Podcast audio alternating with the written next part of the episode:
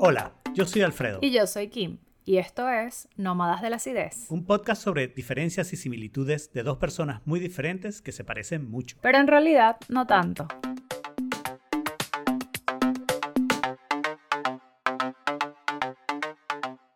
Listo. Bienvenidos a un nuevo episodio bono. Esta vez vamos a hablar de ciencia otra vez con nuestra pregunta ganadora que fue cómo llegamos simultáneamente a una dependencia casi total en la ciencia y la tecnología y a una completa desconfianza de las mismas. bueno, eso, eso, es un, eso, eso es un fenómeno social como que bien, bien interesante estudiar y mi respuesta es por las burbujas. Pero es culpa del Internet, ¿no? Sí, un o sea, y, y, de nosotros mismos, ¿no? Claro. Claro, el pero, internet, pero lo que, o sea, lo que termina pasando es que los algoritmos igual están diseñados eh, los, los, algoritmos todavía necesitan trabajo, mucho trabajo, porque hacen que nos, nos, hagamos como burbujas de información y dependiendo de la burbuja de información a la que estemos conectados, nuestras eh, creencias van a cambiar, ¿no? O sea, porque además yo creo que nosotros subestimamos como seres humanos lo influenciable que somos. Mm. Nosotros decimos que no, pero en realidad somos bien, bien, bien, bien influenciables, el peer pressure, sí, sí, sí. las referencias, o sea, debate filosófico desde hace años de, de nature versus nurture, es como, es todo. Y yo creo que eso todavía a esta época de, de, la existencia no le tomamos el suficiente peso de, Mm. de, lo que hacen los entornos, ¿no? A mí, sin embargo, me impresiona porque al final entiendo lo que dices y lo comparto. Es las burbujas y sobre todo las burbujas creadas por el Internet, ¿no? Porque antes si tú vivías en una burbuja, vivías bastante aislado. O sea, la, la mayoría de las publicaciones que la gente más leía, que no sé qué, eh, eran como una visión común del mundo, si fuera desviada y completamente incorrecta, pero era una visión común del mundo. Y si tú tenías una idea distinta a esa, eras un loquito bastante aislado y no tenías como un grupo, o si lo tenías era un grupo pequeño, ¿no? Mientras que ahora todos los locos que piensan que la Tierra está plana están unidos en una de las cinco o seis grandes organizaciones. Sí, que, ¿no? que además esa, esa es la otra cosa impresionante porque pareciera que hay como un arquetipo de, de personalidad para eso y son arquetipos bien insistentes, por así decirlo. Entonces, tal vez no son tantos, pero se hacen escuchar más Se que, hacen escuchar, que los claro. que no. Claro. Y, y, están ahí, porque antes bastaba con que el editor del New York Times no publicara algo para que en el New York Times eso no apareciera, ¿no? Mientras que ahora el editor del New York Times o Twitter puede hacer lo que quiera y alguien va a crear una página diciendo esta teoría de conspiración. Y yo creo un poco que una de las cosas que pasa que no nos damos cuenta, que medio lo referiste, es que en realidad todos somos un poco así, ¿no? Lo que no tenemos tal vez es las ganas de, de, gritarlo y de, y de, pelearlo y de, de, tener nuestra propia página web. De repente solo seguimos el grupo en Facebook en vez de crear el grupo en Facebook, ¿no?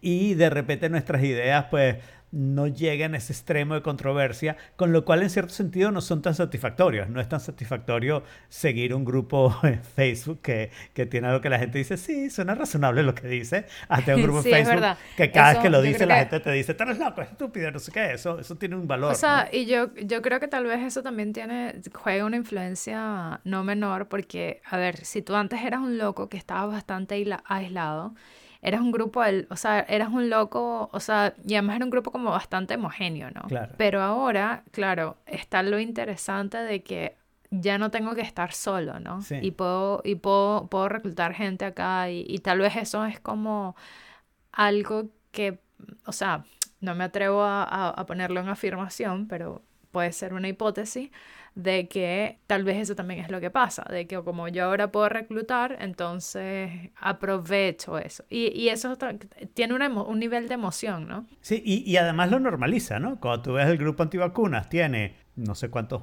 miles o millones de miembros, pues entonces te parece que ser antivacuna no es tan raro, no es tan equivocado, no está, no está mal, pues, o sea, no está mal porque aquí están toda esta cantidad de moscas que, que tienen que tener la razón porque son muchas y que comamos mierda, ¿no? Este, ¿no?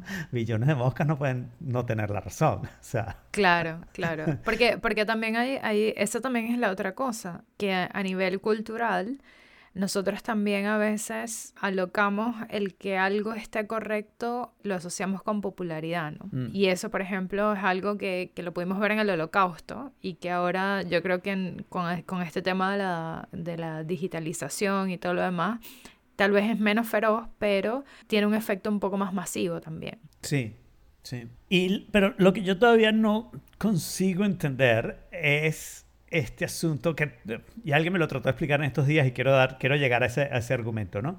Este asunto de que al final somos como anticiencia, pero usamos todos estos productos de la ciencia y de la tecnología. Y somos antitecnología. Y digo somos porque creo que esa es la opinión ahorita más prevalente, al menos en el sentido de cuál es la, la que más se dice, la que más oyes, la que más está por ahí, ¿no? Pero al mismo tiempo la seguimos usando, ¿no? Alguien decía en estos días, sí, pero es que no hay remedio, vivimos en un mundo completamente mm, tecnológico y entonces eh, eh, es natural que te quejes del iPhone usando el iPhone, ¿no? Te quejes de Twitter usando Twitter, te quejes de, ¿no?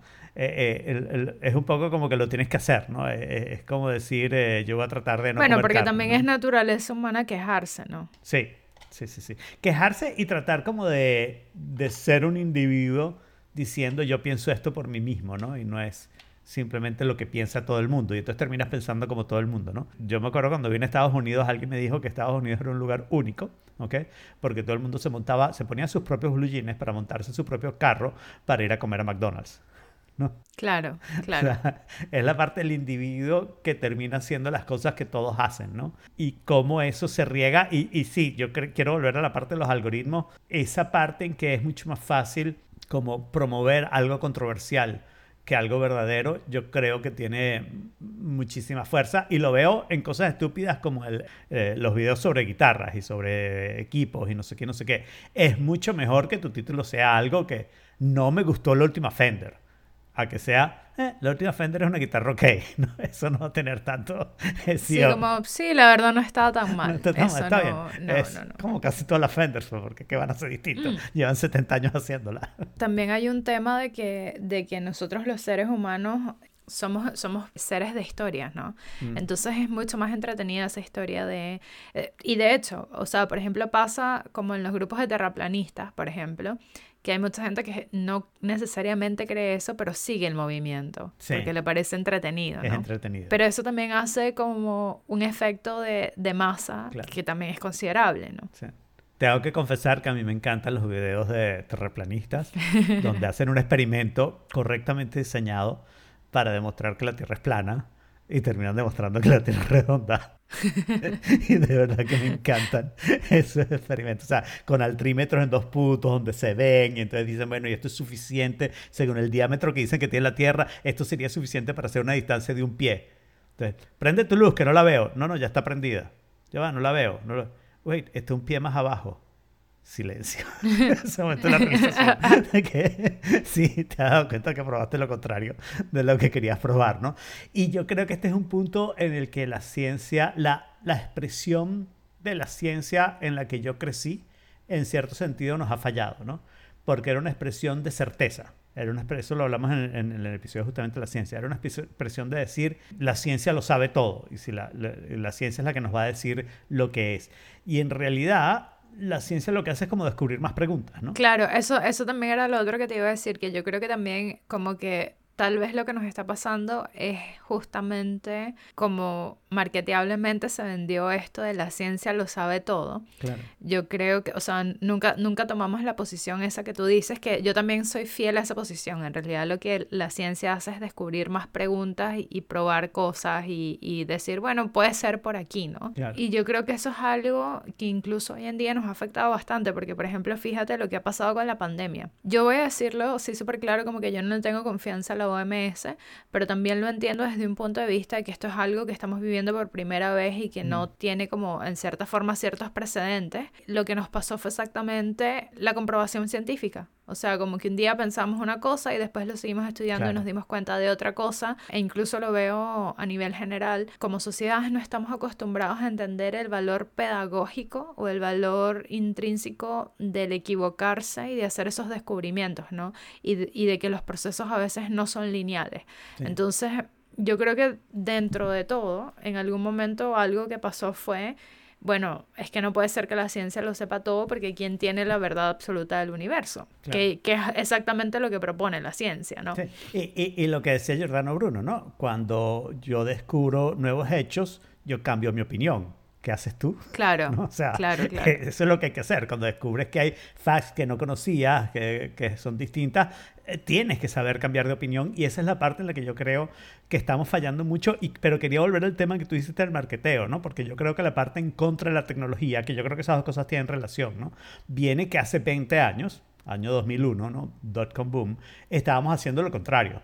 Estábamos sobrevendiendo las bondades de una tecnología, ¿no? O sea, que, que, que no se le veía mucho el sentido pets.com. O sea, está bien, que es chévere que te puedan mandar la comida de perro, las bolsas esas gigantes de, de, comida de perro que usan aquí. Está bien que te la puedan mandar por correo y que sea lo suficientemente barato y no sé qué, no sé qué.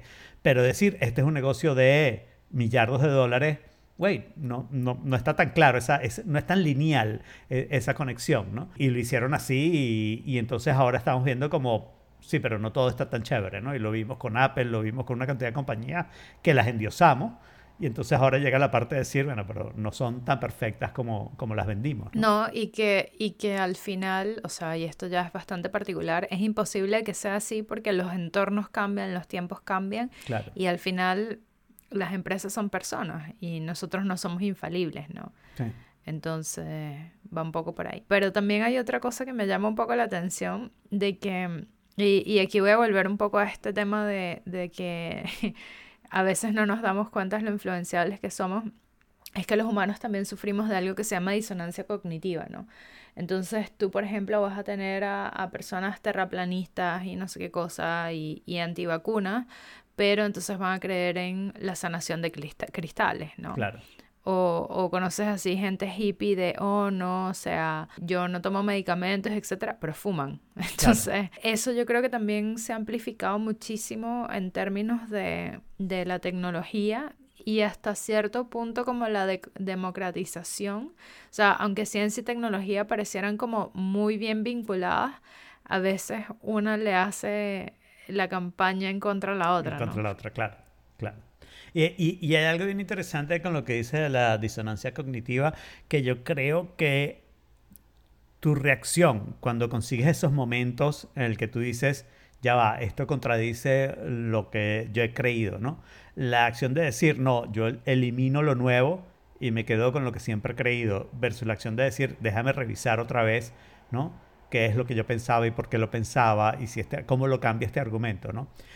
Eso eh, es como una parte importante de las personalidades que a mí me gustan, ¿no? Claro. Bueno, y no sé, o sea, yo creo que también hay otra cosa que pasa, que a veces nosotros mismos no nos, no nos cuestionamos esas contrariedades que tenemos. O sea, mm. yo creo que el, el, nivel de análisis que hacemos para eso es, es, es bastante poco. Entonces... Eh...